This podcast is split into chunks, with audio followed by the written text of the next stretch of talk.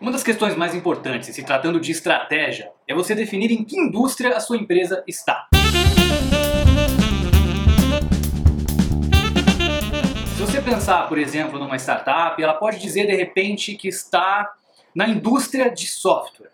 Mas se você for pensar um pouquinho mais além, de repente ela pode estar na indústria de software de gestão de projetos. E de repente, se você for um pouco mais além, ela pode estar na indústria de software de gestão de projetos para pequenas e médias empresas, por exemplo. Então, é totalmente diferente quando você entende a indústria, você entender quais são as barreiras de entrada daquela indústria, como aquela indústria funciona e aí sim como você se posiciona naquela indústria específica. Para dar como exemplo, tem um case muito interessante que é da Harvard Business School. E eles dizem o seguinte: eles contam a história lá na indústria americana de entregas. Hoje a gente tem praticamente duas grandes empresas lá nos Estados Unidos. Uma delas é a FedEx, a Federal Express, que todo mundo que assistiu lá o filme do Náufrago com o Tom Hanks vai lembrar da FedEx. E temos também a UPS. Quem já pediu alguma vez uma entrega, uma encomenda na Amazon, recebeu pela UPS. E são duas empresas muito grandes, uma indústria que já está muito bem formada, e é extremamente difícil de você criar uma nova empresa nesse segmento, porque é, quem conhece esse mercado de entrega sabe que você tem que praticamente ter um aeroporto, você tem que ter aeronave, você tem que ter um hub nesse aeroporto que recebe encomendas de todos os lugares, aí você separa as encomendas para depois despachar de novo para diversos outros lugares. É, tem que comprar muito patrimônio para conseguir é, ter uma empresa que atue nesse segmento, nesse setor. Então, analisando um pouquinho desse mercado, você entenderia que não tem mais espaço para ninguém. Especialmente porque as duas empresas, elas acabam, de certa maneira, já hoje brigando por preço. É muito barato você enviar uma encomenda de um lugar para o outro, eles enviam encomendas para qualquer lugar do mundo, né? E assim, se você contratar lá a FedEx para enviar uma encomenda, é, sei lá, para o interior do Texas, para qualquer lugar que você imaginar, eles vão dar um jeito de entregar e de levar lá naquele local. E aí surge então, no meio desses dois gigantes, uma organização chamada Airborne, que nasceu entregando, que nasceu com a necessidade de levar flores para o Havaí, né, de avião. Flores é um produto extremamente perecível. Se você não entregar muito rápido, aquilo estraga, né? É, e, e essa empresa nasceu, só que ela nasceu se posicionando não na indústria de entregas, que entrega qualquer coisa para qualquer pessoa em qualquer lugar, né? Como se posiciona a UPS e a, e a FedEx, que, que entrega para pessoa física, pessoa jurídica, faz entregas recorrentes de documentos, de pacotes enormes, de pacotes pequenos. Não. A Airborne, ela, ela se colocou como uma empresa que faz entregas para empresas, para negócios recorrentes, então faz entregas recorrentes e em grande volume, em grande quantidade. E apenas esse segmento, esse tipo de cliente que ela atendia. Então ela não se colocava como na indústria de entregas simplesmente de uma maneira mais generalizada. Né? Ela entendia exatamente em que mercado que ela queria atuar, em que nicho que ela queria atuar. Isso é extremamente importante porque, uma vez posicionado nesse segmento, ela conseguiu ser muito melhor para aquele segmento específico do que as gigantes. Por quê? Ah, ela só fazia grandes entregas. Fazendo grandes entregas, o que acontece? Você consegue reduzir muito custo, porque você precisa ter menos aeronaves, você precisa, você não precisa ir para lugares, né? Que você vai fazer poucas encomendas e vai ter custos muito altos ah, para poder ir até aquele local.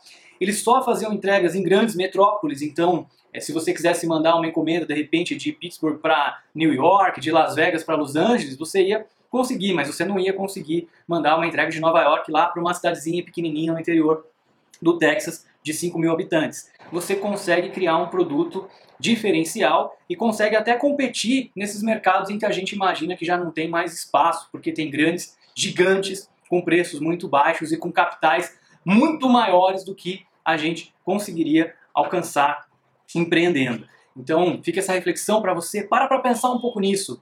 Em que indústria você está, né? A gente na Bluesoft fez bastante esse exercício também, né? Então a gente se considera como uma empresa que está na indústria de software de gestão para supermercados de médio e grande porte. Então foi assim que a gente é, se posicionou por muito tempo. Isso ajudou a gente a entender aonde a gente conseguia ser bom, aonde a gente conseguiria ser melhor do que qualquer outra empresa do segmento, porque a gente ia entender e atender muito bem aquele público específico. É claro que você, eh, isso tem que ser dinâmico, né? Uma empresa é viva, ela está sempre mudando, está sempre se reinventando. De repente surgem oportunidades de atender novos mercados, de ampliar é, esse segmento, esse nicho. Isso é saudável, isso pode ser bom também para sua organização. Mas é importante que você entenda onde você se encontra hoje e qual exatamente a indústria que a sua empresa está e que ela pode atuar sendo melhor do que ninguém. Espero que você tenha gostado é, desse bate-papo, dessa historinha sobre a Airborne. Eu vou deixar o link para você aqui do case, caso você queira ler, caso você queira aprender um pouco mais. É, só por curiosidade, essa empresa, depois de alguns anos, foi comprada pela DHL, que é uma empresa aí famosíssima, né? todo mundo conhece, de logística multinacional. Então, uma história bem interessante que pode fazer a gente refletir que dá sim para a gente competir, mesmo nos mercados que tem grandes, gigantes, se a gente souber como se colocar dentro da indústria, escolhendo um nicho específico, escolhendo um segmento do mercado específico que você pode atender melhor do que ninguém, escolhendo um jogo diferente do que os outros estão jogando, né? Não só escolher um mercado, mas em como se posicionar naquele mercado, mas também pensar em quais as restrições que você pode colocar para quem você tem que dizer não para que você consiga atender alguém muito bem. Não dá para ser tudo para todo mundo, né? É, esse é o erro que muitos empreendedores acabam cometendo, mesmo startups, mesmo pessoas aí que estão ah, começando a empreender agora e muitas vezes acabam é, ignorando esse tipo de ah, dica que é muito importante na hora de definir a sua estratégia. Espero que você tenha gostado desse bate-papo. Deixe o seu comentário aqui, fala o que você achou, eu vou responder. Ah, não esquece também de deixar o seu like no vídeo ou dislike se você não gostou. É bom porque eu tenho feedback para poder melhorar também nos próximos vídeos. E se você estiver ouvindo o podcast no iTunes, entra lá, deixa também o seu review do podcast. Muito obrigado e até o próximo episódio.